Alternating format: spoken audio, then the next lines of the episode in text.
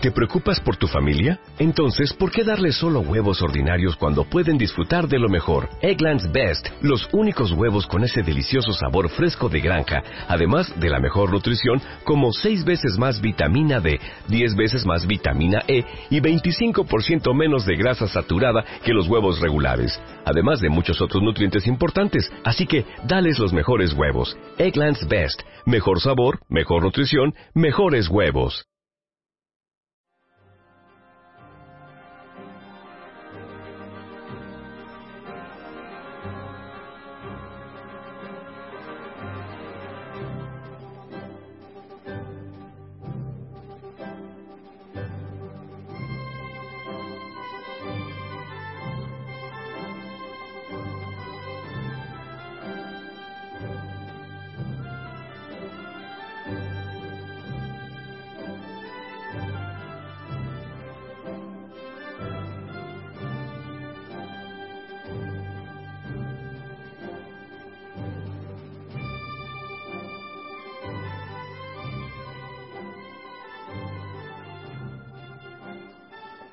Tal, queridos oyentes? Buenos días, ¿cómo estáis? Es sábado, 6 de diciembre de 2014, el Día de la Constitución, y vamos a comenzar un nuevo programa de Radio Libertad Constituyente. La Constitución cumple hoy 36 años desde eh, que está en vigor y tenemos hoy eh, la intención de hacer un programa no solo para hablar de la Constitución, sino para tratar las noticias más importantes de los periódicos del día con, estamos con Paco Corraliza. ¿Qué tal, Paco? Buenos días. Buenos días, Adrián. Y estamos también con don Antonio y Pedro Gómez, que nos está ayudando eh, con la técnica.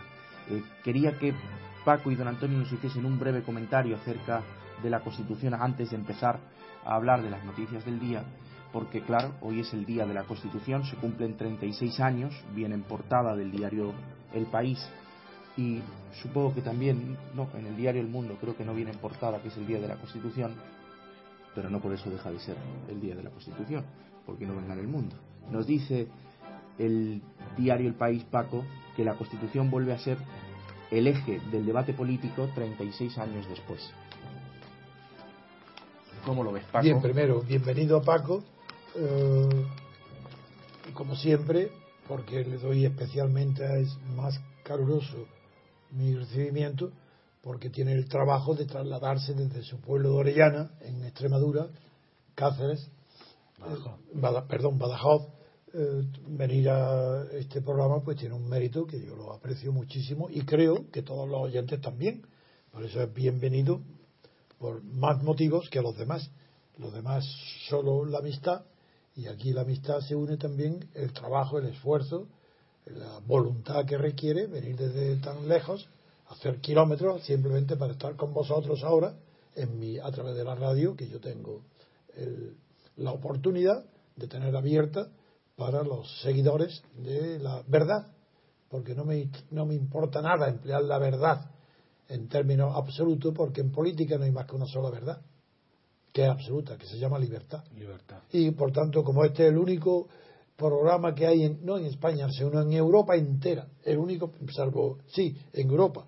Porque aunque Inglaterra, el Reino Unido, tiene una tradición grande de libertad, sin embargo no es libertad democrática, porque no ha dado el paso siguiente que dio Estados Unidos, que es el paso eh, superior al parlamentarismo.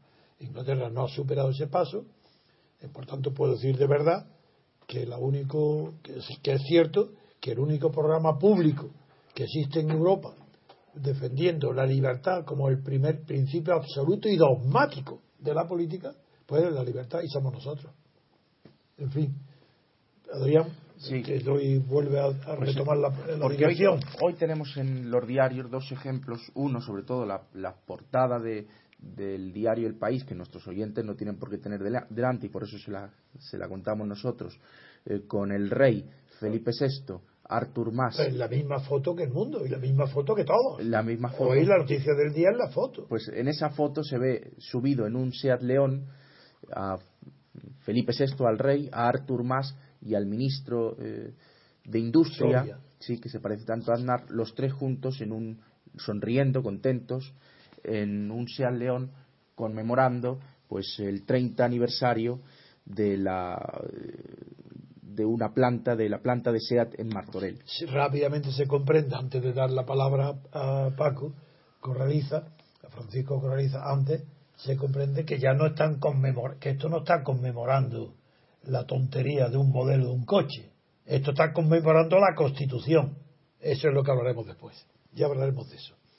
Venga, don Francisco. ¿Me repite la introducción? Sí, lo que quería decir es que, primero, la Constitución que tenemos es una Constitución de consenso, que es lo que defienden incluso los que pretenden reformar la Constitución, porque hoy vienen en los diarios las opiniones del partido, de los dirigentes del Partido Para que se reforme mediante consenso. Eso es. Claro. incluso los que no quieren reformarla dicen que no se reforma porque no hay suficiente consenso y el resto lo buscan. pues yo digo que la fuerza constituyente es el consenso a ver dónde en el mundo, y ni en qué filosofía, ni en qué doctrina, ni en qué pensador político, en toda la historia de las ideas, haya dicho que la fuerza constituyente, el poder constituyente, debe ser el consenso. No hay uno solo, no existe. Quedaría, es que no tiene cabida en la esfera del pensamiento. Y esto es lo que vamos a ver ahora. Porque claro, el consenso. Si la constitución son reglas de juego, ¿Cómo va a haber unas reglas de juego por consenso? ¿Eso qué querría decir? Que las reglas de juego son indiferentes para la jugada. Es decir, que da lo mismo el fútbol que el rugby, que es indiferente la regla de juego que por consenso. Ah, muy bien. Entonces que las reglas de juego no pueden, mm, no, no, no son directamente responsables de la jugada. Es evidente una regla de juego sirven para que gane la derecha, otra regla de juego para que gane la izquierda, y entonces se llegó hace muchísimo tiempo, muchos años, mucha guerra y mucha sangre al descubrimiento de Estados Unidos de la democracia mediante una constitución que separara los poderes. Y ahí, por definición, esa constitución nunca pudo ser por consenso, porque unas reglas favorecen de juego favorecen a la derecha, a los conservadores, otras favorecen a los revolucionarios, casi siempre ninguna, y otras a los conservadores, a los, a los que no tienen opinión. Entonces las reglas de juego determinan la jugada y solamente hay se puede vivir en paz si las reglas de juego la establece la aprobación de la mayoría absoluta, pero nunca la unanimidad que es el consenso, porque no existen reglas de juego iguales para la derecha, la izquierda, el centro revolucionario, eso es imposible. Y esa es la definición que toda constitución por consenso ha fracasado al empezar. Y, en España ha durado gracias a qué? A la corrupción, como dije cuando se aprobó la Constitución.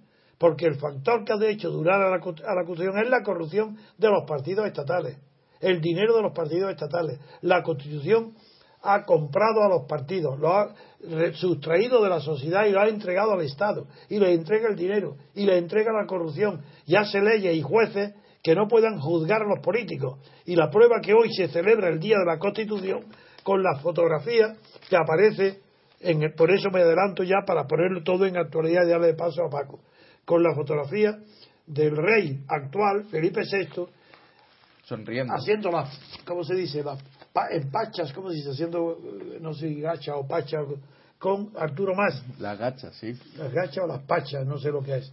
Eh, eh, con Arturo Más es la prueba de que el rey de España, que según esta constitución está, debía ser el moderador en el juego de las instituciones, árbitro, no, la palabra árbitro no lo dice la constitución, pero sí dice que él debe de moderar las instituciones.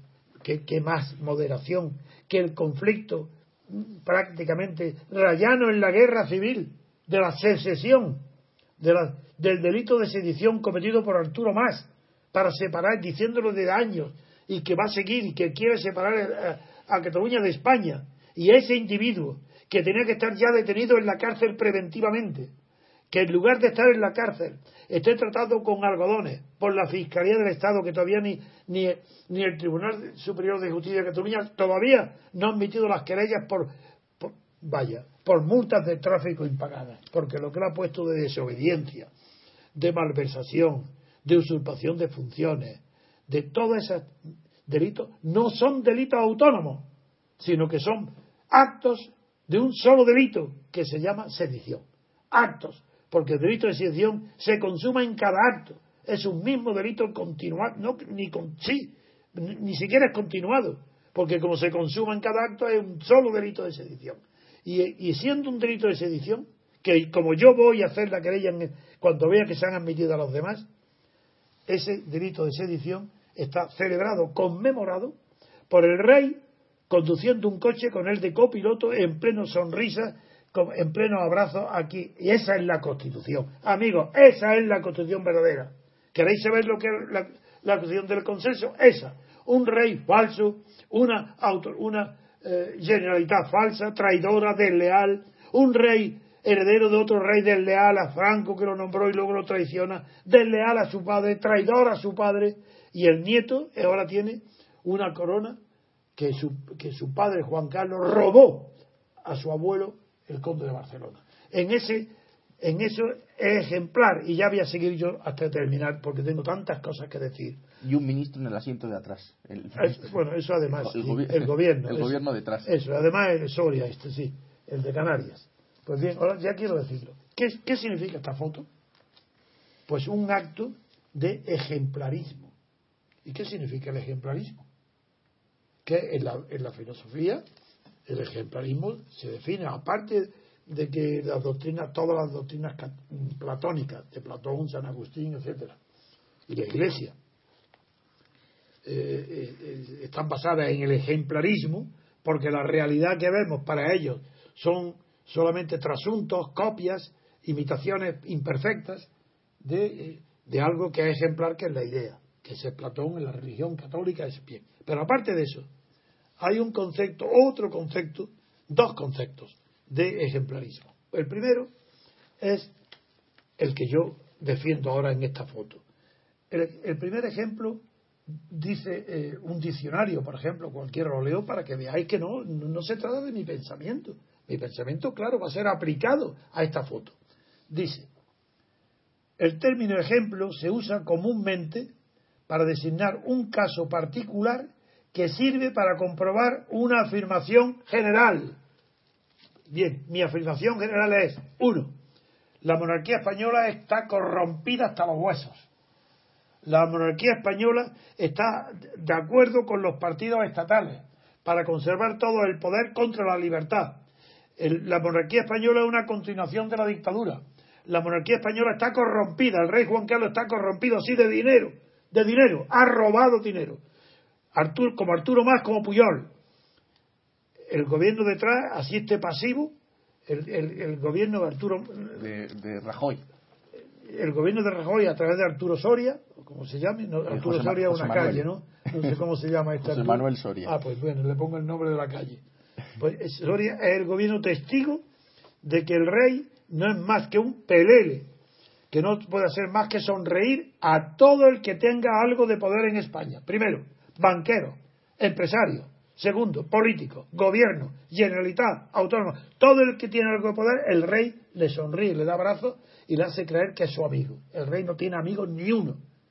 Porque es un traidor. ¿Cómo va a tener amigos un traidor de, naturaleza? Se ha traicionado a su padre y a Franco, a su mujer, traiciona a todos. Pues este hijo ha heredado, se cree que este hijo, el bien preparado, ¿no? ¿Cómo lo llamabas?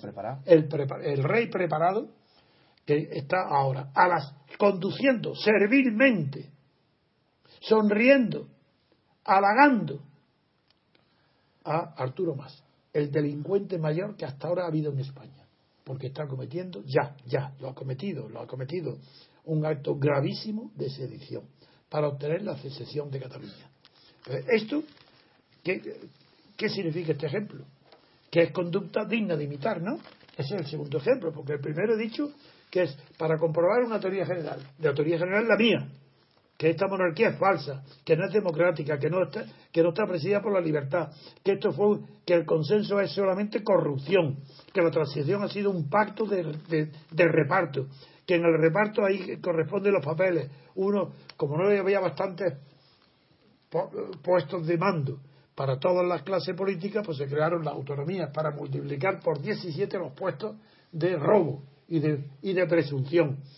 Vanidades, dinero, corrupción política, eso es lo que está en la fotografía hoy del, del, Seat León, de un rey indigno. porque un rey es indigno? Si va sonriendo, encantado del brazo del traidor mayor, de la traición mayor que ha tenido la política española hasta ahora, que es la que está cometiendo Arturo Más al frente de la, de la Generalitat, con un delito gravísimo, lo repito, de sedición.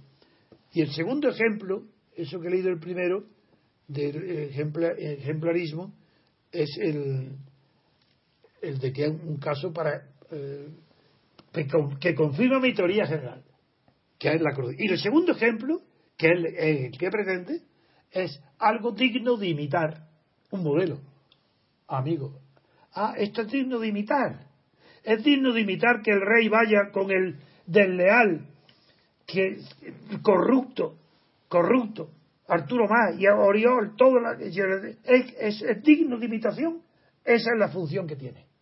Ah, van juntos los dos sonrientes para que lo imitemos, para que digamos, no tiene, si no tiene importancia, como dijo Juan Carlos, si hablando se entiende la gente, ¿no ves que bien se han entendido hablando? Pues mira, ahora sonriendo se entiende la gente, si van juntos en el mismo coche, pues si no tiene importancia ninguna, que Cataluña se quiera separar, que se separe, hombre, hablando se entiende la gente, ¿qué más?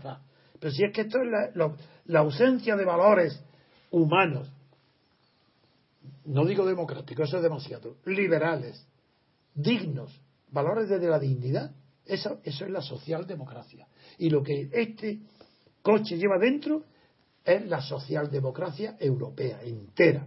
No tiene importancia ninguna. Que no hay libertad, ¿qué más da? Vamos a vivir aquí, que son tres días. Vamos, si esto no es. Una sea de capital alemán, además. Claro, capital alemán. Es que la socialdemocracia alemana. ¿No, no veis que está eh, todo el gobierno con Canarias, investigando petróleo. ¿Qué importa que el pueblo diga que no, que prefiere el turismo al petróleo? ¿Qué importa? ¿Qué más da? Aquí todos juntos. Si, si no tiene nada importa, ¿qué, ¿qué es lo que importa? Que los poderosos vivan sin control de los que están gobernados. Y eso es lo que implica este coche. Este coche ahí dentro hay la ausencia de control del poder, tanto del control del poder del gobierno como el poder de la generalidad como el poder del Estado. Está incontrolado. Y aquí está, por un lado, jefe del Estado, otro representante del gobierno y otro representante de la Generalitat. Los tres símbolos de la falsedad de una constitución por consenso. Pues yo ya con eso digo, esta fotografía para mí es la noticia del día y una de las más importantes noticias que nunca se han dado en España. Ahí lo tenéis. Una persona que tiene que estar en la cárcel 30 años, en prisión. Pues está, y ya, antes de juicio, ya tiene que ir a la cárcel preventivamente y sin fianza, cautelarmente, porque está preparando todavía actos mayores, no mayores, actos de sedición, pero cada vez más cercanos a la secesión efectiva de Cataluña. Y eso, ese hombre que tenía que estar en la cárcel, en lugar de estar en la cárcel, en un país normal, estaba en la cárcel, eso seguro, está en un coche sonriente conducido el coche por el rey y con testigo el gobierno. Esos tres símbolos son los símbolos de España, de España, que está hoy con muchas menos esperanzas que tenía bajo el franquismo, porque con franquismo sabíamos, tuvimos esperanza de que se moriría al final. Yo tuve esperanza antes, porque confiaba en que podía haber un golpe de Estado. Pero ya que no hubo golpe de Estado, confiaba en la muerte y preparé todo la sucesión posterior a Franco mediante una ruptura democrática del franquismo. Ahí está mi vida, entera jugada para que fuera ruptura y no pacto. Fui traicionado por Santiago Carrillo. Y, no por Felipe González, porque Felipe González, como ahora nos dirá eh, Paco, porque me lo ha dicho al entrar, con una cita que tiene un libro, era un producto de la inteligencia de Estados Unidos, Alemania y preparado el Consejo de, eh, cuando fue preparado por el gobierno franquista, y se llamaba Isidoro, y tenía la policía orden de no perseguirlo. Y este hombre, Felipe González, este granuja, es el que le pide a Fraga que me meta en la cárcel. Y cuando Fraga me mete en la cárcel, la Comisión Europea, el Bruselas, las comisiones quieren romper, suspender los acuerdos con España para la renovación del acuerdo con el mercado común de entonces, mientras yo estuviera detenido. Felipe González se entera porque lo, llama eh, el Musedmit, le pregunta, preguntar, vamos a acordar esto para liberar al señor Trevijano, y él le dice, no, no, no, si yo acabo de hablar con el Trevijano y me he dicho que no hagáis nada, porque él es, útil para la causa de la oposición, que él siga en la cárcel. Ese es González. Ese es mi enemigo personal que manda a la cárcel y que evita que yo salga, porque sabe que estando yo dentro de la cárcel puede pactar con Fraga. Y conmigo en la calle es imposible. Y por eso, al final, cuando salí de la cárcel, movilicé, como han reconocido los servicios secretos de Estados Unidos, del Departamento de Estado, que es gracias a mí el que movilizaba a toda la sociedad española en contra de Franco. No los partidos, no el Partido Comunista. Era yo el que lo hacía por, gracias a mi actividad y mi valor. Entonces, eso es lo que hoy yo destaco de que la Constitución se hizo por medio de pactos de traición, para abandonando la libertad. Y yo quiero a David de que de la ruptura democrática, porque nunca jamás renuncié a que la libertad no se concede. Ni Suárez, ni ningún Estado puede dar libertad a ningún partido político. Yo quería ruptura democrática y está firmado el documento por todos los partidos, incluido por Felipe González y Santiago Carrillo, está incluido el pacto que firmaron, que se firmó en, sus representantes, cada uno, claro, en, en mi oficina, en mi despacho de la Castellana, el compromiso de que los partidos no admitirían nunca ser legalizados por nadie, sino un principio de la legalidad que los autorizaba a todos de golpe y simultáneamente, firmado que no aceptarían ser legalizados unos antes que otros, ni por ningún poder externo al de la propia libertad. Eso está firmado y redactado por mí y lo tengo en mi casa, con la firma. Esa es la traición de todos los partidos. Por eso yo pude decir desde el primer día que eran todos unos traidores, que, era, que la Constitución española era falsa, producto de la traición y fruto del consenso y es lo que yo denuncio es el consenso. Doy la palabra ahora a Paco Corraliza. Bueno, pues respecto de esa fotografía, lo que llama mucho la atención es que eh, Artur Mas es una persona que va a ser acusada o va a ser presentada a la querella por parte del gobierno de España por actos de desobediencia, etcétera, y al mismo tiempo el rey de España se sienta con él sonriente y encantado en un coche. Es curioso. Un rey de España que si eh, las pretensiones de Artur Mas se llevaran a cabo, automáticamente tendría que dejar de serlo. Porque ya no sería de Cataluña. Ya, exactamente, no sería ya rey de España. Es una de las muchas eh, representaciones de, que rozan ya la pantomima y la burla. Es masoquismo. Al rey le están dando bofetadas y él encantado sonriendo, diciéndole te ofrezco la otra mejilla, pague maestro bofetada. Todo esto son lo que el aspecto que tiene es de lo que ha sido básicamente la transición española desde el primer momento. Y es son cambalaches entre poderosos siempre con el respaldo desde luego de la del poder financiero que está que está eh, detrás de toda la construcción, de la falsa construcción de nuestra Constitución. Porque decías tú ahí, que decías tú antes, que la Constitución se había convertido en el centro del debate, ¿no? No decías eso al principio. Decía bueno, quién, pues, decía quién. Adrián. Adrián. Pues. Es cuando dices tú, yo no nos ven, si aquí hay cuatro, tienes que decir, como decía Adrián. Entiendo, entiendo, sí es que aquí estamos en familia, entre amigos, y al mismo se le olvida a uno que estamos retransmitiendo. Bueno, pues en Estados Unidos, que eh, es un eh, ejemplo que hay que echar mano continuamente porque es de los, probablemente el único del que dispone la historia para poder observar que seres humanos han conseguido conquistar la libertad política por su propia iniciativa, pues eh, que se abriera un debate sobre la Constitución sería una, un planteamiento demencial, eh, sería absurdo.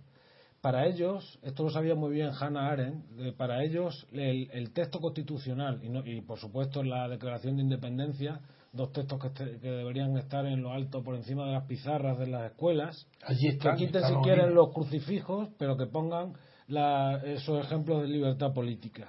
Pero eso no se piensa. Allí están. Eso, no, me extraña.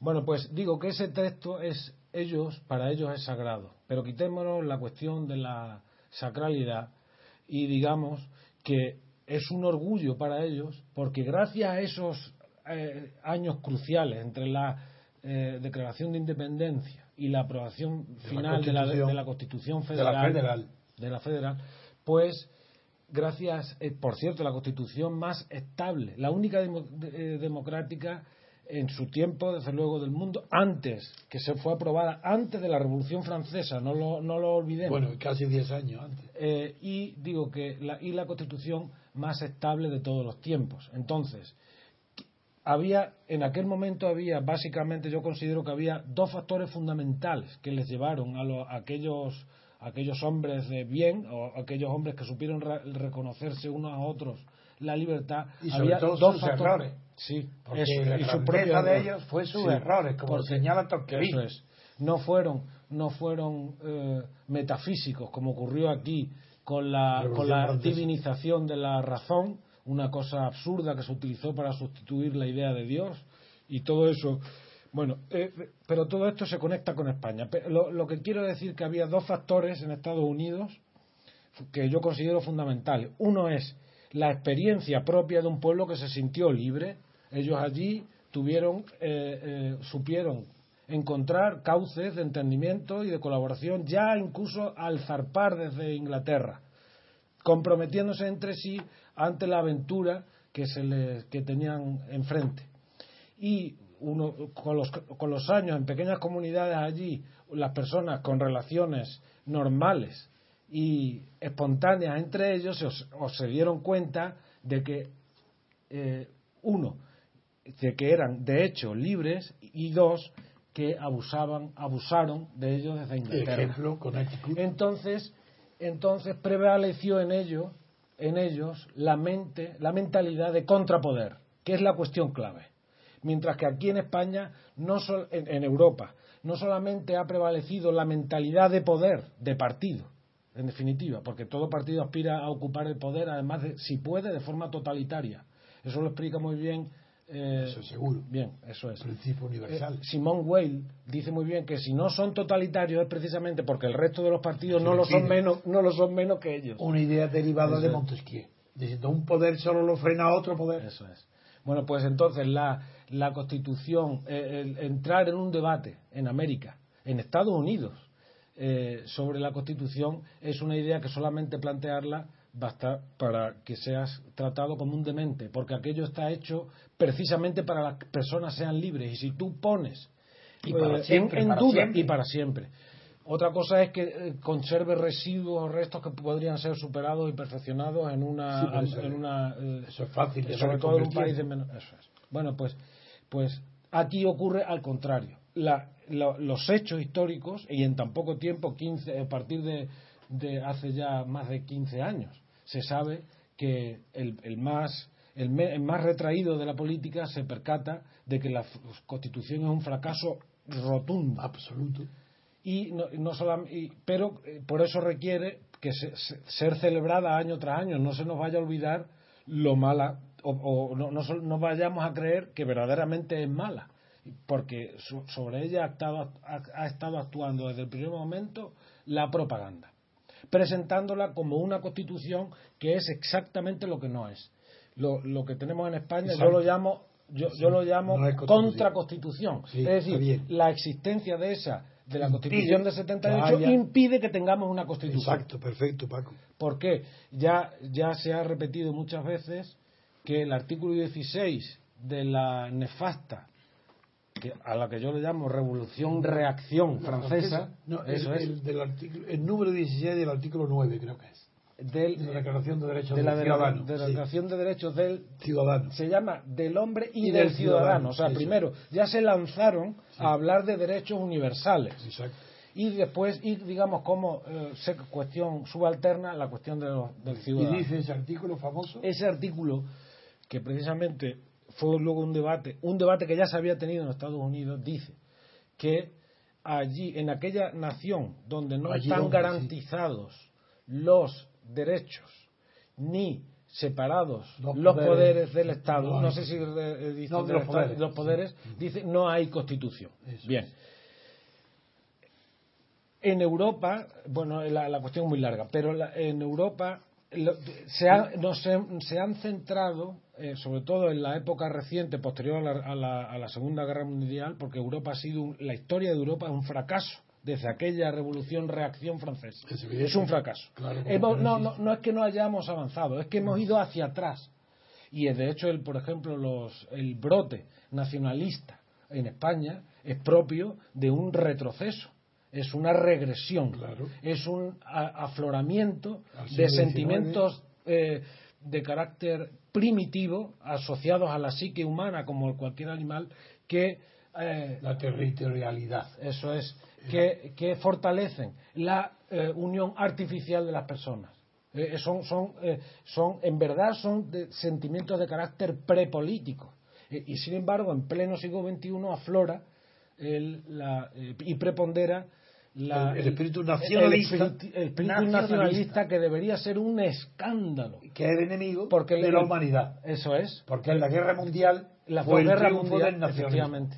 Eh, Las dos guerras mundiales, sí. a, a lo que iba es lo, es a lo siguiente. Los americanos se dieron cuenta, porque el problema de ese artículo 16 es que si una está muy queda muy bien en la palabrería de la época hablar de derechos, pero para que garantice unos derechos ya necesita un poder establecido. Desde luego. Y entonces, la segunda parte, es decir, la división de poderes en la Constitución, esa es la que verdaderamente define una Constitución, puesto que es el que impide que el poder que supuestamente te garantice los derechos te los arrebate, Desde te luego. los pisotee, que es a lo que tendrá, a lo que tenderá Lee el periódico de hoy. sistemáticamente. En el periódico de hoy, el titular primero que dice: el gobierno pretende ampliar las escuchas sin Eso, autorización eso judicial. es. A eso te refieres, Eso es, pisotear. es pisotear. Y oprimir, y usurpar. Eso es. Las noticias de hoy son esas. Si te dan derechos es justamente porque al concedértelo se apropian de Piso- ellos. pisotear los derechos es. el titular siguiente, el de Mundo. Uno he leído el del país, pero ¿qué dice el de Mundo? El fiscal pactará con, con un Targarín si en lugar de seis años de cárcel, en lugar de 15 años, se conforma con seis y ya está. Y se- Claro. es, eso es pisotear derechos. Pisotear los derechos de los españoles aplicar la justicia. aplicar la justicia de- contra sus en enemigos. ¿O es que acaso el, un Targarín, el consorte de la, de, de una de la hija del rey, no es un peligro que robara tanto dinero y que fuera es que no era un no estaba pisoteando los derechos de los españoles él pues muy bien el fiscal hoy pisotea los derechos de los españoles si pacta con un Targarín que en lugar de 15 años este 6 si reconoce el delito y qué es lo que hace el fiscal general que parece que todo el mundo habla muy bien de él, este es una buena persona, es un hombre honrado, el mejor fiscal general que hemos tenido nunca. Todo eso dicen de Torres. Muy bien. Pues yo digo que él está destruyendo el principio de jerarquía del fiscal. No están diciendo que el, el- Ministerio Fiscal se rige por el principio de jerarquía, además de la defensa de la ley. Es que hay defensa de la ley. Cuando el Código Penal establece 15 años para los- el delito cometido por un Dargarín, se defiende la ley, el Código, la- las leyes, proponiendo un pacto para que en lugar de 15 años cumpla 6. Eso, primero, y luego el fiscal no está defendiendo la ley, está defendiendo a un reo, a un delincuente. defendiendo el privilegio, la, la legislación privada para Eso es, para ser hijo del rey. Eso es. y casado con la hija del rey. Y segundo tema, eso sí, pero es que además, además de, de ese privilegio, ¿por qué destruye el principio de, de jerarquía que rige, dice el Estatuto Fiscal? ¿Por qué el fiscal general prefiere que no haya acuerdo de sentencia con- con- eh, con- confirmada, no convalidada, no confirmada, De conformidad. de eso es, que no haya sentencia de conformidad, el fiscal general dice, no, no, yo prefiero que vaya 15 años. Pero doy autonomía al fiscal Orraz, que tanto ha defendido, que no ha hecho más que ser abogado, como dicen todas las audiencias, ha sido el abogado defensor de la, de la infanta, pues dice el fiscal, a ese defensor de la infanta, que se llama fiscal Orraz, le doy el poder, si quiere, para que llegue a un pacto con un Dargarín para que en lugar de los 15 años vaya 6 años. ¿Por qué? ¿Quién es responsable de eso? Torres Dulce. Porque por el principio jerárquico no puede admitir que se haga una sentencia de conformidad que él esté en contra de ella. Pero y si no, que se calle, porque está viendo el ridículo. ¿Cómo que prefiere que no haya acuerdo de conformidad y autoriza y dice que da autonomía? que el fiscal le da autonomía. Luego él es el responsable. Torres Dulce es el que está inculcando las leyes, el que está favoreciendo los, los delitos y los delincuentes. Él, Torres Dulce. Y eso no lo dirá nadie. Pero lo digo yo como lo ve todo el mundo que lo quiera pensar. Hoy tenemos un ejemplo también en, los diarios de lo que acabáis de decir acerca del, sentimiento totalitario, de la, de la pulsión totalitaria de los partidos estatales mm. en, las declaraciones de UPyD, no sé si serán de Rosa Díez, acerca de la Constitución. ¿Qué dice? Dice, UPyD pide rescatar para el Estado la capacidad legislativa. No sé si le entendió bien los oyentes lo que acabo de decir. Pide rescatar para el Estado la capacidad legislativa en sanidad y educación. Bueno, una, una locura. Porque el Estado no puede tener capacidad legislativa en ninguna materia. Esa es la ignorancia total de Rosa Díaz, como de todos los políticos españoles, que no saben distinguir lo que es el Estado y la nación. Y la legislación pertenece a la nación, no al Estado. El representante en la Asamblea Nacional no representa al Estado, no son poderes del Estado, es poderes de la nación. Y el legislativo, como poder, como la nación no tiene personalidad jurídica, tiene que estar representada por el Estado y le pide al Estado que promulgue y dé fuerza de vigor las leyes. Pero las leyes las elabora la nación. Esa es la teoría de Estados Unidos, de Israel. Es la famosa sentencia del juez Marshall. Es que quien no conozca esto no sabe el ABC de lo que es la nación, Estado y la política. Así. Y otras declaraciones que hace acerca de lo que ha dicho usted al principio, de que eh, los partidos no tienen ni principios ni valores, es decir, que están dispuestos a renunciar a su están dispuestos a, renunciar a su esencia a cambio de algo. Tenemos las declaraciones de Alberto Garzón, que yo estoy convencido de que a usted le conoce y le sigue, bueno, no, le conoce pese a lo cual no le sigue. Dice, no, pero que repite palabras mías en otro sentido. Le usa, digamos que le usa, sí. Dice eh, Izquierda Unida dice, proteger el Estado social sería una condición para que ellos aceptasen la reforma de la Constitución. Son declaraciones que hacen para el diario El País los dirigentes de los distintos partidos acerca de la Constitución y, de reformarla. Entonces dice, mm, ante estas preguntas, Alberto Garzón, proteger el Estado social sería una condición para la reforma de la Constitución. La defensa de la República no. Sin embargo, se declaran republicanos Izquierda Unida. Esa es. Ese es el horror que la socialdemocracia admite. Es normal que alguien que dice que es republicano, pues no defiende, diga no, defender la república, eso no es importante. En cambio, ¿qué es lo que es importante? Defender el Estado social, como si hubiera algún Estado en el mundo que fuera asocial. En la socialidad es una condición que pertenece a toda agrupación humana y al Estado antes que nadie.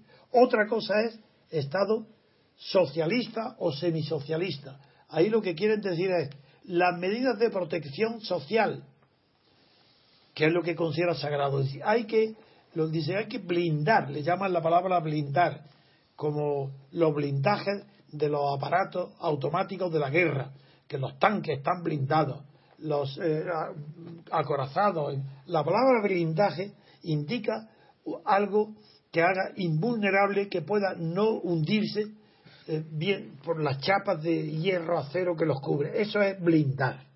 Pues bien, ¿qué es lo que piden blindar? ¿El Estado social? No. ellos por Estado social quieren decir Estado de bienestar. Pero no quieren decir bienestar porque esa palabra también le gusta a la derecha. Entonces, los que presumen de izquierda, sin serlo, porque de esto no hay de izquierda ni uno, no saben lo que es de izquierda, si no saben lo que es la revolución, pues ellos dicen que hay que blindar el estado de bienestar, pero le llaman estado social. Es un eufemismo para no decir estado de bienestar. Bueno, pues eso es falso, porque es imposible, imposible que haya una sola libertad individual que no esté fundada, que para estar segura no esté fundada en la libertad colectiva, la libertad general. Y ellos jamás hablarán, por eso no habla de república. ¿Por qué no habla de república? Porque la república implica libertad de elección en la forma del Estado, no de gobierno. El gobierno puede ser parlamentario, presidencialista, eso es una cosa. Pero la república, eso es libertad en la forma del Estado. A ver, venga. Claro que no quieren. No quieren la república porque no quieren libertad en el Estado, en la forma del Estado. Eso quieren estar ellos dentro del Estado, con sueldo del Estado. porque son elementos del Estado. Porque ellos, son amantes del Estado. Claro, son totalitarios. Claro.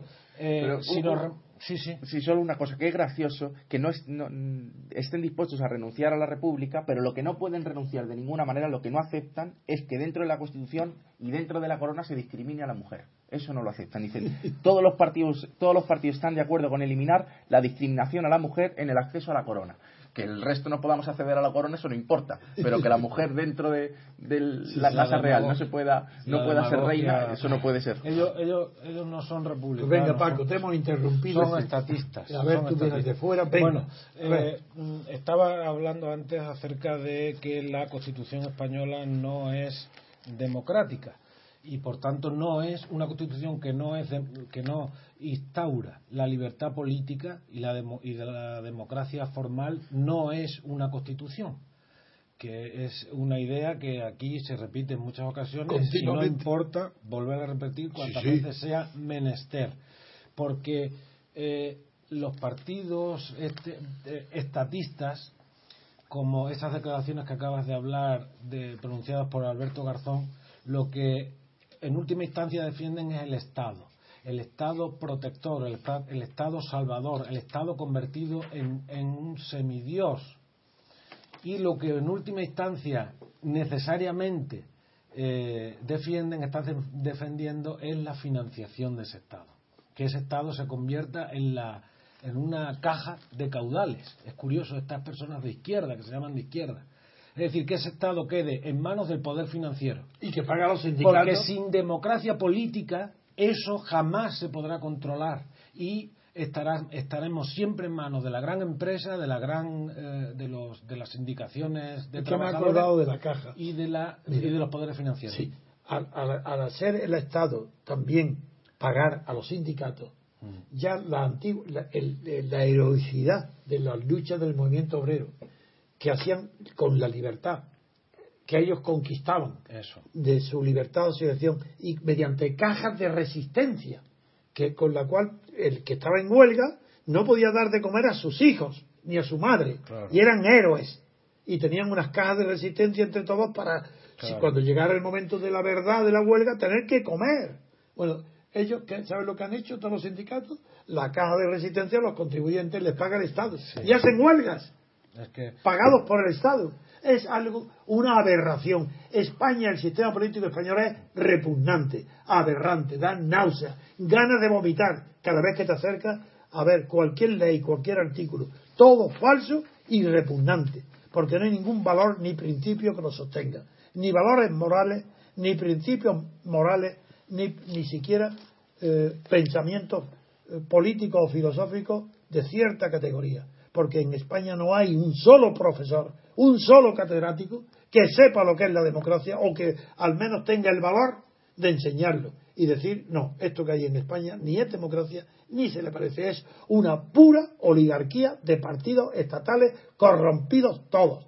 Y por eso la corrupción es imposible de combatir, porque el, agente, el factor de la, de la corrupción es cada partido. Y al ser estatal, es de una corrupción estatal imposible de corregir. Digan lo que digan, hagan lo que hagan. Y mientras no sea derogar la Constitución entera, abrir un periodo de libertad constituyente donde la fuerza constituyente no sean los partidos estatales ni los restos del franquismo, no los restos, bueno, el rey y Suárez y el ejército, sino que sea la libertad colectiva, no habrá una constitución como la de Estados Unidos. Un, proceso bien difícil mientras los partidos sigan generando ellos la mentalidad, la mentalidad de la sociedad. Pero perdona, yo te interrumpo, tú vienes si queréis, y vienes eh, cargado de ideas. si queréis, os leo, os leo para, y vamos a hacer una especie de contraposición entre lo que ha ocurrido en España y también en toda Europa después de la después de la Segunda Guerra Mundial y, ya desde la Revolución Francesa donde ya se traicionó a la ciudadanía que lo dice usted muy bien en una cita del discurso de la República donde fue el pueblo fue apartado de la política que quedó completamente impedido para controlar a los poderosos. Y eso sigue ocurriendo hoy, no ya de la misma manera, sino de forma mucho más brutal. Estamos completamente en manos de, personas a las que apenas conocemos. Todo esto son pantomimas, representaciones. ¿Quién Arturo Bueno, pues James Madison o, probablemente Alexander Hamilton en el, en el Federalista, en el, en el número 51, esto es del 8 de febrero de 1788, es decir, más de un año antes de que estallara la Revolución Reacción Francesa. escribieron eh, sobre la Constitución que ya estaba aprobada, porque la Convención se celebró entre mayo y septiembre del, 88. Eso es. Dice, dice eh, con el fin de fundar sobre una base apropiada el ejercicio separado y distinto de los diferentes poderes gubernamentales que hasta cierto punto se reconoce. ahí no dice poderes del Estado, ¿eh? Dice poderes gubernamentales. Porque es muy importante. Porque la nación no. Es que. El legislador es la nación. no son poderes del Estado. Ellos para Dalmacio Negro no había ni Estado. Ellos no estaban constituyendo un Estado, sino que estaban eh, eh, construyendo un gobierno. Esa es la, la, idea que tenían ellos. Y llamaban departamentos a sus. Eh, a los distintos poderes que ahora como esencial para la conservación de la libertad, es evidente que cada departamento debe tener voluntad propia y consiguientemente estar constituido en forma tal que los miembros de cada uno tengan la menor participación posible en el nombramiento de los miembros de los demás. Si este principio se siguiera rigurosamente, requeriría que todos los nombramientos para las magistraturas supremas del Ejecutivo, el Legislativo y el Judicial procediesen del mismo origen, o sea, del pueblo, y por conductos que fueran absolutamente independientes entre sí. Bueno, la palabra independiente es la clave, porque aquí te dirán, hombre, la soberanía está en el pueblo, aquí procede todo del pueblo. De ningún modo. Dice, aquí, pero ¿cómo? Si aquí hay separación de poderes, eso lo dice todo el mundo, aquí admiten, creen que hay, no señor, porque aquí tienen la frase, tiene que ser de eh, distinto, el origen el origen de cada poder tiene que ser distinto. Y cuando es el pueblo el mismo, entonces elecciones separadas. En origen, no una sola elección. Porque lo acaba en ese texto que ha leído, está clarísimo, nuestro amigo Correliza, está clarísimo que tienen que ser poderes separados porque su origen es distinto y separado. En cambio, en España, si un partido estatal que hace una lista de candidatos, él, el jefe del partido, el pueblo nombra 30, 40, pues los primeros designados o 100 ya son diputados. Esos diputados, su primera obligación es ir al Parlamento y elegir jefe de gobierno al que lo ha puesto en las listas. Es una sola elección. Si hay mayoría absoluta, ya tiene poder legislativo, el judicial y el, y, el, eh, el, gubernamental, el ejecutivo en la propia mano. Pero es algo al paso de la frase que oído decir al PSOE, al PSOE ha dicho, este nuevo cateto, ignorante, secretario general que tiene, Pedro Sánchez. Sí, este acaba de decir que son horribles las mayorías absolutas. Mm. Entonces, ¿para qué te presentas las elecciones? Porque eres un partido. Tú estás Si no sabes que la, la, ambición de poder es conquistar el poder absolutamente, para tener mayoría. ¿Y qué dice? Sin mayoría absoluta no hay democracia hasta tal punto era ignorante, pobre hombre, que sin mayoría absoluta no habría democracia en ningún país del mundo. Porque para gobernar con un sistema democrático es necesario que ese gobierno tenga mayoría absoluta de los, de los gobernados apoyándolo. Y es necesario, para hacer leyes, que el legislador tenga, esté sostenido por la mayoría absoluta de los gobernados. En elecciones separadas, unos para legislar, que es la nación, otros para gobernar, que es el Estado, y separados, eso sí, eh, eh, ¿quién tiene en España estas noticias elementales? Hoy nadie. Hombre, lo tienen, claro, los, los estudiosos lo tienen, pero en la práctica nadie, ni un periodista, ni un catedrático, ni un profesor. Los, constituyentes americanos eh, fueron muy conscientes de que el poder era el enemigo y sin separación de sus distintas vamos de, de sus distintas ramas. lo leído es maravilloso. A ver y tenía otro de más no eh, me dijiste que tenía varios. Entonces pero no se no se conformaron con eso con desmembrar el poder que era es fundamental. Al, contrario de lo que hace la constitución la contraconstitución española que los aúna y por tanto lo forma un bloque y le llaman ellos mismos el bloque constitucional es un bloque, forma, partidarios eh, entonces, y, todo, y los partidos se, se, apoderan de él y se convierten en los eh, que manejan el poder en exclusiva. ¿Y, qué cita tenía ese propósito? Pero no sé, no, sí, ahora continuaremos después para también para contrastar con respecto de la de cómo ha actuado Estados Unidos en política o en el terreno internacional ah, en política exterior sí pero eh, continúan continúo con, con lo que eh, el mismo artículo de antes que no se quedaran no, no se quedaban satisfechos solo con separar sino que decían para la mayor seguridad contra la concentración gradual de los diversos poderes en un solo departamento contra la concentración contra. Pero, perdón, pero a la mayor seguridad, dice, reside en dotar a quienes administren cada uno de ellos de los medios constitucionales, los móviles personales necesarios para resistir las invasiones de los demás. Las medidas de defensa, en este caso como en todos, deben ser proporcionales al riesgo que se corre con el ataque. La ambición debe ponerse en juego para contrarrestar la ambición. El interés humano debe entrelazarse con los derechos constitucionales del cargo. Dice, Quizá pueda reprochársele a la naturaleza del hombre el que sea necesario todo esto para reprimir los abusos del gobierno. Pero, ¿qué es el gobierno sino el mayor de los reproches a la naturaleza humana? Si los hombres fuesen ángeles, el gobierno no sería necesario. Si los ángeles gobernaran a los hombres, tanto los controles externos como internos del gobierno serían superfluos. ¿De quién son esas palabras? Insisto, don Antonio, que en el libro del que yo he extraído esto... Es que ese último parece Madison. Pues que, en cambio, lo anterior parece Hamilton. Ya.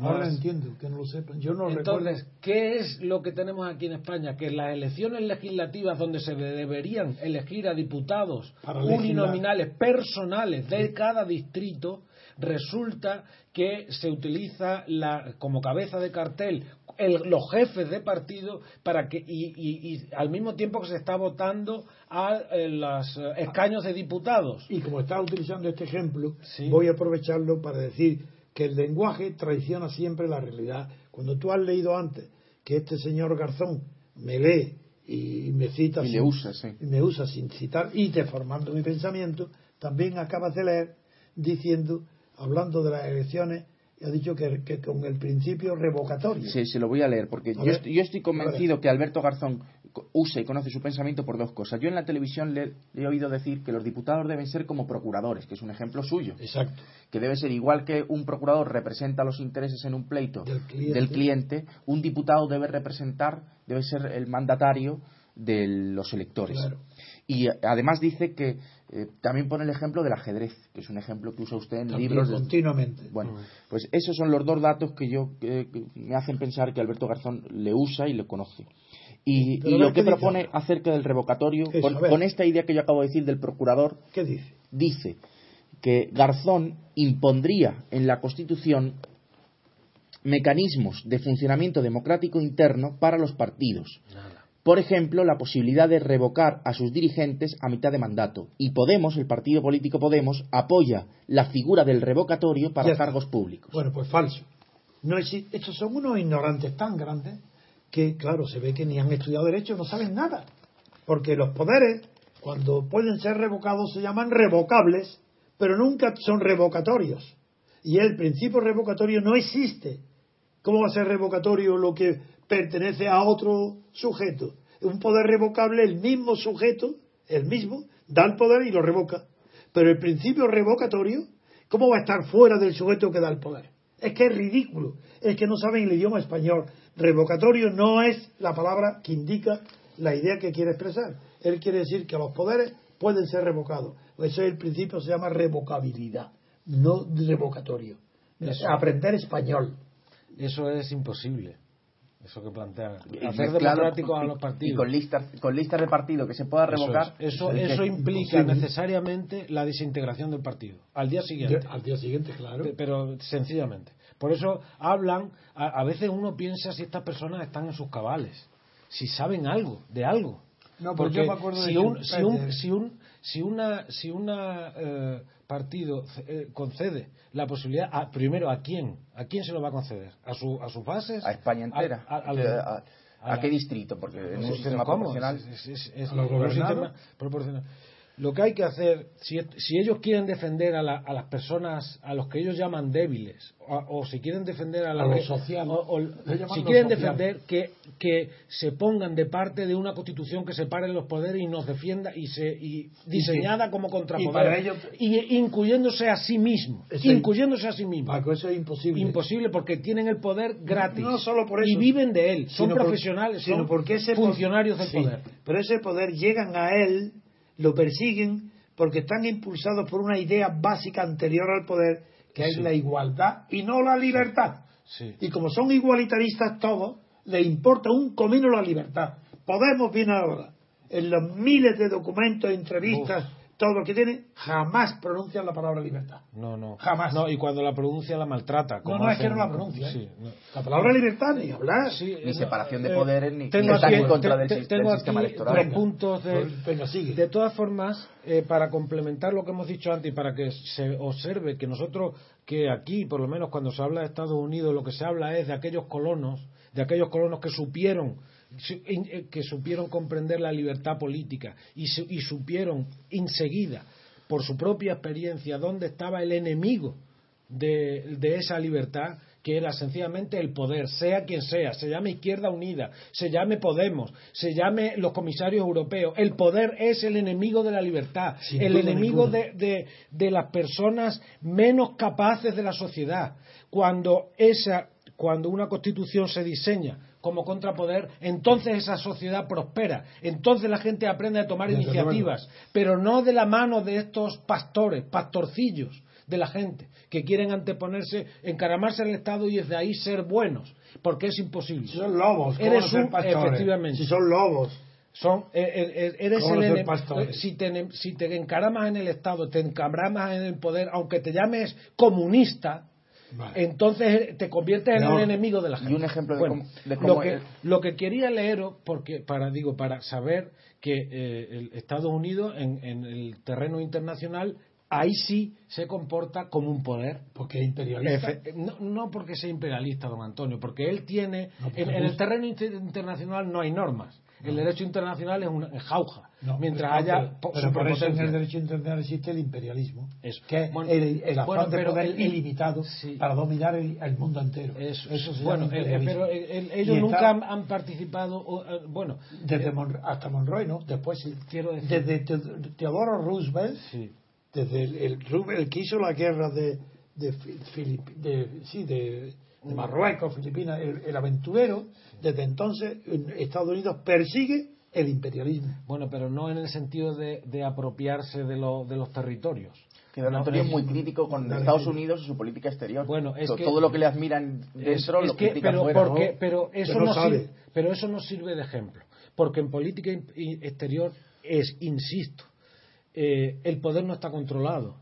No hay una constitución, no hay separación de poderes, ahí es un tú a tú. Ahí existe- solamente funciona el poder. Y Y, eso es- ellos lo saben. Pero eso es el imperialismo. Bueno, pero ¿y quién no? Pero también lo ha sido la. URSS o, o- o Naturalmente. Francia y Alemania lo están siendo con España porque ahora- actualmente estamos siendo colonias económicas. ¿Pero por qué se llama imperio inglés, imperio español? Efectivamente. Pues claro, efectivamente. y Estados Unidos Pero- quiere ser el imperio de Pero hoy. me refiero a imperios territoriales de conquista territorial. Hombre, eso es más dudoso que lo haya Pero hecho nunca Estados Unidos. ni Lenin ni nadie ha empleado el término imperialismo hoy en el sentido de conquista territorial. Bueno, pero el imperialismo fue el imperialismo co- histórico No. del 19 era conquista Sí, territorial. Pero hay Shakespeare, que es la obra A ver, clásica del imperialismo, porque- define el imperialismo de otra manera. De- bueno, que pero- no es la conquista territorial. Vale, yo, yo lo que digo. El colonialismo, Yo, yo lo que ese digo, es el imperialismo. Yo lo que digo es que el Estado nacional, eh, eh, eh, con el imperio del Estado, del poder, comienza en la propia Nos nación. estamos yendo Del en la propia de hoy. nación. Yo- nos estamos yendo No, digo, la- es la que no, que el naturalmente que el-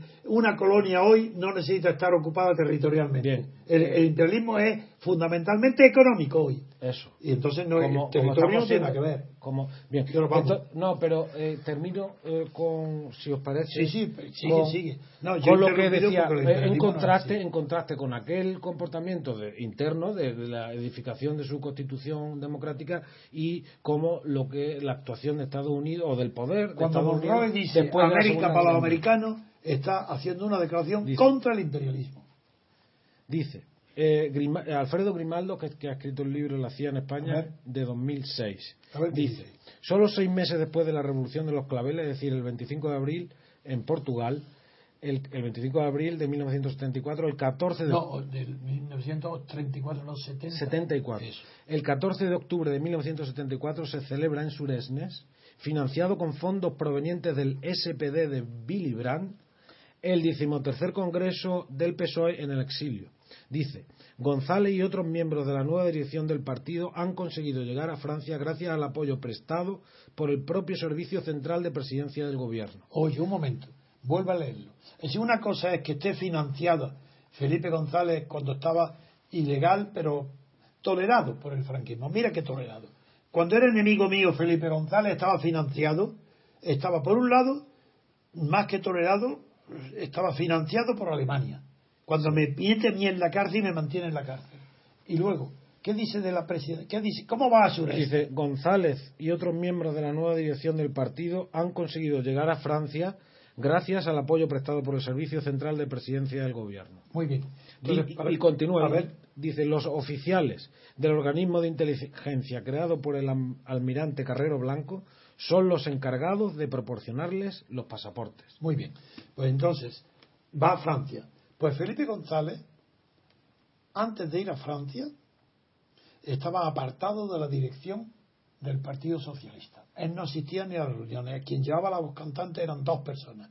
Por un lado, Pablo Castellano, a través del Colegio de Abogados de Madrid, y luego Enrique Mujica. Esos eran los que dirigían, porque yo he vivido esa época y eran con los que yo hablaba. Cuando yo hice la Junta Democrática, cuando estaba formándola, le, le pedí a Nicolás Redondo que, él representara tanto al sindicato como al Partido Socialista, porque me fiaba más de él que de los sevillanos. Y él me dijo que no aceptó porque no tenía pasaporte y no podía asistir a las reuniones en París, pero que, que, que me dirigiera a algún de Sevilla, pero ya me dijo que Felipe González no asistía y que me dijera fundamentalmente estaba pensando en guerra. Yo le llamé entonces a Alejandro Rojas Marcos que aparte que era amigo mío y que ya estaba ya estaba dentro de las personas que yo iba uno a uno y sin conocimiento de los demás iban entrando en los 14 principios que yo había redactado para estar en la Junta Democrática. Entonces le pedí a Alejandro Rojas Marco que me citara con Felipe González, a quien yo no. No, le pregunté a él, ¿quién crees que es el mejor que yo puedo hablar para eh, que entre en la Junta Democrática? porque me han, me han recomendado Alfonso Guerra, Nicolás Redondo no puede, me dice, no, yo creo que el mejor es Felipe, porque no interviene. En cambio, los demás, como intervienen, ya tendrán sus ideas preconcebidas, a lo mejor tienen otras tácticas, y como Felipe no interviene, quizás sea que esté más disponible para que tenga más libertad para entrar en la Junta Democrática o proponérselo. No tuvo ojo, Rojas Marcos. Figúrate, figúrate. Entonces, mm, digo, pues cítelo en Antequera. Y, y yo le dije el sitio, en el parador de turismo de Antequera, yo me voy de Madrid, él de Sevilla, allí nos juntamos. Bueno, yo no voy a contar porque lo he contado otras veces. Y allí Felipe González, primero, me pregunta nada más que si están los ricos dentro, sin pronunciar esa palabra. Me pregunta por Joaquín Garrigues, por los, la, empresa Huarte, que eran amigos míos además, y, que estaban además en la, formación de la Junta Democrática cuando yo hablé con Felipe González.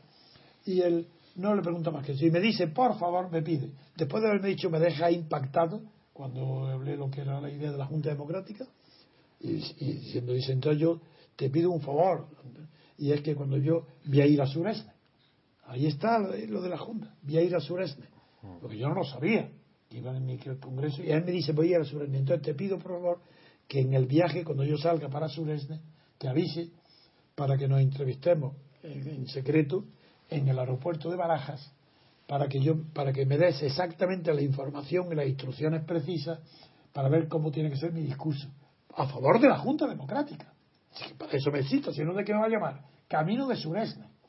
Mientras él estaba financiado, sin yo saberlo, por, por los alemanes y, facilitado a Suresne el camino por los servicios secretos del espionaje franquista de Franco y del régimen de Carrero. Sin, yo eso no sabía nada. Bien, viene y después de eso va a Suresne. Y sale de Suresne, estábamos todos en París, todos, quiero decir, los principales representantes de, los partidos políticos clandestinos, estábamos en el Hotel Loti, que era mi hotel, celebrando querían celebrar con champán la entrada del PSOE porque era el último que quedaba, porque yo lo dejé a propósito, el último porque sabía que era el más difícil, entrar en una oposición de verdad al régimen. Pero entonces querían y me propusieron, vamos a celebrar con champán. Dije, no, no, vamos a esperar, porque yo no tenía nunca confianza en el PSOE, siempre he tenido desconfianza. Y el, como llega a las 2, a las 3 de la mañana y no tenemos noticias, Santiago Carrillo dice, voy a, sale del Hotel Luti a la calle y dice, no, porque yo conozco un puesto donde pueden venir los periódicos regionales. Y regresó con un periódico de Burdeos. Y en el periódico una notita donde decía Felipe González unas declaraciones en contra de la Junta Democrática, diciendo, eso es una pandilla, un club borbónico, borbónico y, claro, pretendían, y no. Ese es Felipe González. Ese es Felipe González, ese es el que ha gobernado y que creéis que vale algo, porque habla seguido. Pero ¿habéis visto los charlatanes de feria? Hablan mejor que él. No, pero es que la gente dice que el pequeño Nicolás habla bien. O sea, ya con eso. Pues sí, es verdad. Como Felipe González habla mejor. Es un producto de, los dólares. Hoy he contado y completado lo de Suez. Sí. Pues continúa Grimaldos en su libro La CIA en España. Dice, los servicios secretos norteamericanos y la socialdemocracia alemana se turnan celosamente en la dirección de la transición española. Recoge, verdad. Recoge Grimaldos declaraciones de un exagente de la CIA a la revista Zona Cero de 1987. Dice, el exagente este de la CIA. Dentro del programa Democracia, es como se llamaba, elaborado por la agencia, se cuida con especial atención a las fundaciones de los partidos políticos alemanes, principalmente de la, a la Friedrich Ebert del SPD, es decir, del Partido Socialdemócrata Alemán, que fue presidente de la República de Weimar, y la Konrad Adenauer, de, los de los democristianos. Que es la misma que ahora está interviniendo en Ucrania, favoreciendo el tiroteo de, los, de, los, de la matanza en el Maidán, esa Adenauer. Estas fundaciones habían sido establecidas por los partidos alemanes en los años 50 y se utilizaron para canalizar el dinero de la CIA como parte de las operaciones de construcción de la democracia que llamaban ellos, tras la Segunda Guerra Mundial. Dice, después, en los 60, las fundaciones empezaron a apoyar a los partidos hermanos y a otras organizaciones en el exterior y crearon nuevos canales para el dinero de la CIA. Ojo con esto, dice ahora. Hacia 1980 las fundaciones alemanas tienen programas en funcionamiento en unos 60 países y están gastando 150 millones de dólares. Operan en secreto casi total.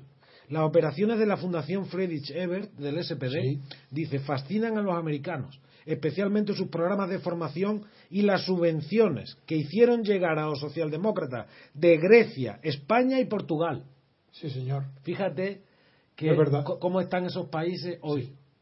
Muy bien. Bueno, eh, yo quería deciros que la Constitución tiene como característica fundamental que a la muerte de Franco los españoles tienen pánico, tienen miedo de una guerra civil imposible. Imposible. Y yo, no, pero eso lo inventó Santiago Carrillo con el ruido de sables. Pero la gente tenía miedo, tenía pánico. Creía que eso era posible. Yo, no hubo ruido de incluso para la gente de mi generación, aunque estamos lejos de la Constitución, del momento en el que se debatió, lo entendemos bien porque lo hemos vivido. En nuestra familia es fácil de entender el miedo, el miedo, no hay experiencia de libertad política en España ni en Europa. Pero yo pensé, lo que no sabía es lo que dice Freud en Psicología de las Masas, que el miedo a la, cuando muere el jefe de una tribu, el jefe de un gobierno, es, es, algo universal. ¿Es la orfandad? No es un caso particular de España. El miedo en el que se hizo la Constitución en España es un caso particular de una ley general. Por eso en mi libro, El discurso de la República, yo analizo con carácter general y universal cómo se preparan las sucesiones al dictador. Y eso lo escribo. Sí, que se, le obedece, se obedece al jefe incluso después de muerto. Después de muerto y que son los más próximos al, cadáver los que ocupan los primeros días del poder. Y luego los más aduladores, Suárez, por ejemplo, y eso lo describo yo el proceso, pero con carácter universal, porque es la orfandad, el miedo a quedarse huérfano. Después de un dictador hay miedo a la orfandad y buscan quién lo sustituya. Y después de Franco buscaron quién, quién podía sustituirlo más. La falange, el símbolo de la falange, el símbolo del ejército, para ser esclavo. ¿Y quién? Un rey. ¿Pero qué rey? ¿El rey de una dinastía? De ninguna manera. Un rey del conde de Barcelona educado en Inglaterra, en el exilio, y tantos años, imposible, querían un rey franquista, enamorado de Franco. Un rey que todavía hoy dice que en su presencia no tolera que nadie hable mal de Franco. Ese rey el que necesitaba España, porque era un rey de dictador. Y eso es lo que ha pasado en España, nada más. Que los españoles son huérfanos, necesitan dictadores, gente que los robe, que los engañe y que les mienta. Pero antes tú has dicho algo, Paco, correlízame, yo tengo que decir tú porque no saben a quién estoy hablando. A Paco le dije que, eh, que tú ahí hiciste la observación de que cómo puede ser la gente tan idiota, tan tonta, de creer las cosas que están diciendo. Y dice, ¿cómo? Y, dije yo, mira, acuérdate de Schumpeter. Schumpeter, un premio Nobel de Economía, famosísimo, escribió literalmente que dice, personas que en el ejercicio de sus profesiones liberales son eminentes o personas muy inteligentes, se vuelven como niños, como atrasados mentales, tan pronto como entran en el terreno de la política. Mm. Él le da una explicación que yo no comparto, diciendo que como es gratis, que no cuesta nada votar, la gente le da igual votar lo que sea, porque es gratis y porque no son responsables. por oportunismo, que la gente claro, por oportunismo. Claro, porque no, porque él también era oportunista, sin Peter, por eso no lo puede ver. Porque hay que ser muy independiente, muy revolucionario de la libertad para darse cuenta de todo lo que nosotros nos damos cuenta. Hay que salirse de la realidad. y se obedece al que manda porque algo vamos a obtener a cambio. Eso es. Entonces, Schumpeter dice que, claro, que era que siguen porque se vuelven como niños. No, no, como la, niños. La, costumbre más horrorosa que, existe en la humanidad y la, es la servidumbre voluntaria hacia el, es la, la es el que, no ha podido romper es la cadena negra del hilo negro del poder. Pero eso la servidumbre... y eso aquí en Europa no se no, no pero lo peor es cuando tú das tu consentimiento a ser esclavo. Y, eso, y eso se llama servidumbre voluntaria. Y he dedicado una gran parte de mi vida intelectual y mis libros a explicar lo que es la servidumbre voluntaria que es que fue creada la idea la palabra la la conjunción servidumbre voluntaria fue por la Boissy, el amigo íntimo de Montaigne, y que, y que se ha traducido luego, él mismo emplea la expresión que después del dictador aparecen los chulos del tirano, que yo he traducido por chulos del, del Estado, como Arturo Más y, y, y, Puyol, son, son chulos del Estado. Estos chulescos que son los corruptos, y, esa, y eso es las palabras que, que ideó Etienne de la poesía. Y lo que usted cuenta del placer que sienten los humanos de no tener responsabilidad. Esa es la ah, servidumbre voluntaria. y, lo, y lo, cuenta Freud también en Psicología de las Masas. el no tener responsabilidad, el no tener... Nada, descansar en otros. En, que, que, los juicios estén ya, ya hechos. Yo, creo que si nos hemos pasado ya no, del tiempo. pasado no da igual, pero que es suficiente para no recargar más. Y enhorabuena porque has preparado una, has pensado, has tenido en la cabeza una idea muy noble, muy fuerte y muy segura y muy científica sobre los fundamentos de una constitución de la libertad. Y como en España no hay constitución de la libertad, sino constitución socialdemócrata de una falsa igualdad, pues eso lo hay, lo que tenemos. Y por eso dice lo que tú has leído, que lo que hay que blindar, blindar el Estado social.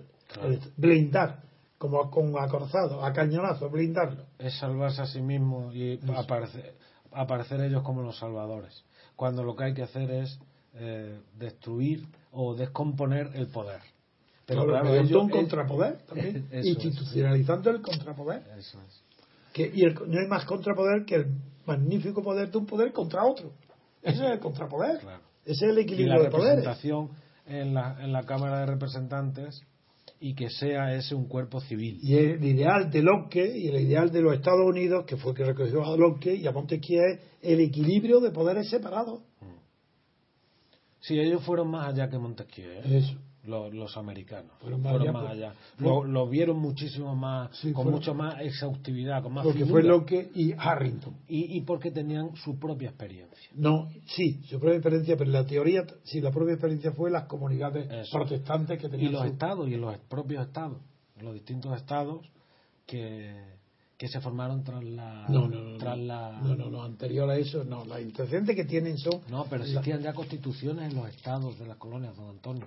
Antes de la de, la, de unirse claro porque era no pero, pero, estoy hablando tú estás hablando de la constitución confederal. No estoy hablando en, los estados en los estados previos a la constitución ah, bueno, federal eran comunidades coloniales eran estados. ellos ya eran estados. Ahí tenían sus constituciones. Claro. y sirvió de ejemplo la que más de todos la de Connecticut Por eso yo te la nombré antes. Eso es verdad. Es que creí que estaba hablando de la confederal. No, no. Porque ya ahí estaba. Eso también fue un mal ejemplo. Un Eso, mal ejemplo. eso Sí, sí, exactamente. sí. en cambio, fue un maravilloso ejemplo imitar o recoger los principios de las comunidades protestantes que fundaron los estados coloniales de- dependientes del parlamentarismo inglés. Motivo por el cual los americanos que ganaron la guerra de la independencia tomaron horror tanto a la monarquía como al parlamentarismo. Por eso no hay parlamentarismo allí, porque para ellos el parlamentarismo inglés había sido su, su amo, que lo había reducido a la esclavitud, no quería, querían reducirlo a la condición de colonias Claro. el parlamentarismo, por eso eligieron el Sin presidente. embargo, se de- de- dirigieron a los ingleses con el nombre de hermanos. La verdad es que ese, el documento de la, de la Declaración de Independencia es una maravilla. Sí, es. Una maravilla. Muy bien. Pues muchas gracias, queridos oyentes. Espero que les haya gustado el programa y les esperamos mañana con otro programa. Hasta pronto.